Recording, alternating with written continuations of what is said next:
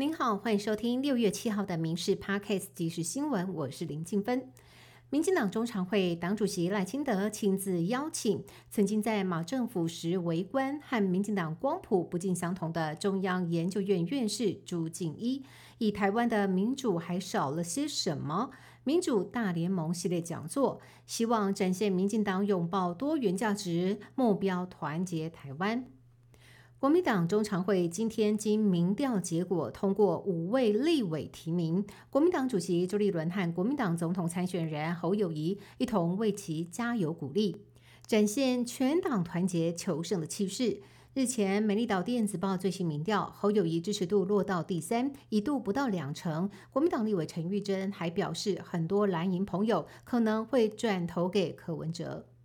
柯文哲访日第四天，开始拜会当地智库，拜访由日本退役将领所组成的国家基本问题研究所，大谈台日战略关系。柯文哲表示，日本与台湾是第一岛链盟友。下午，柯文哲则是拜会了驻日代表谢长廷。不过前一天会见麻生派大佬前首相麻生太郎的时候，却错把麻生太郎形容为安倍派。柯文哲坦言，的确有口误。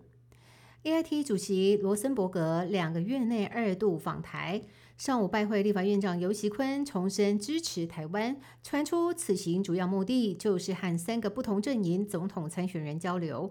不过事实上，赖清德和柯文哲早在四月就已经跟罗森伯格分别在台美两地见过，如今就只剩下国民党的侯友谊还没接触。外界普遍认为侯友谊没有访美经验，和美方相对的不熟悉。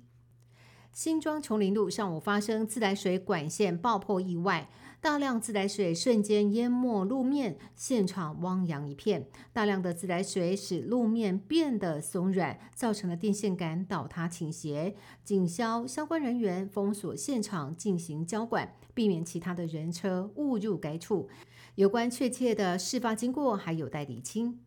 去年六月，新北市板桥发生了一起健身教练徒手勒毙女友的命案。法官一审判张姓嫌犯无期徒刑，但案件上诉到高等法院，法官改判十五年有期徒刑，引发外界哗然。更令家属没有办法接受的是，嫌犯在庭上毫无悔意，而法官却认为，如果判无期徒刑，要等二十五年才能假释，可能无法回归社会。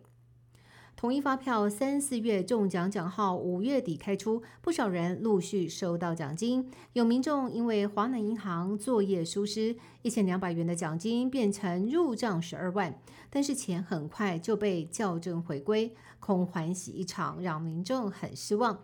对此，华南银行表示，因为入账金额有误，才进行账务更正，再三致歉。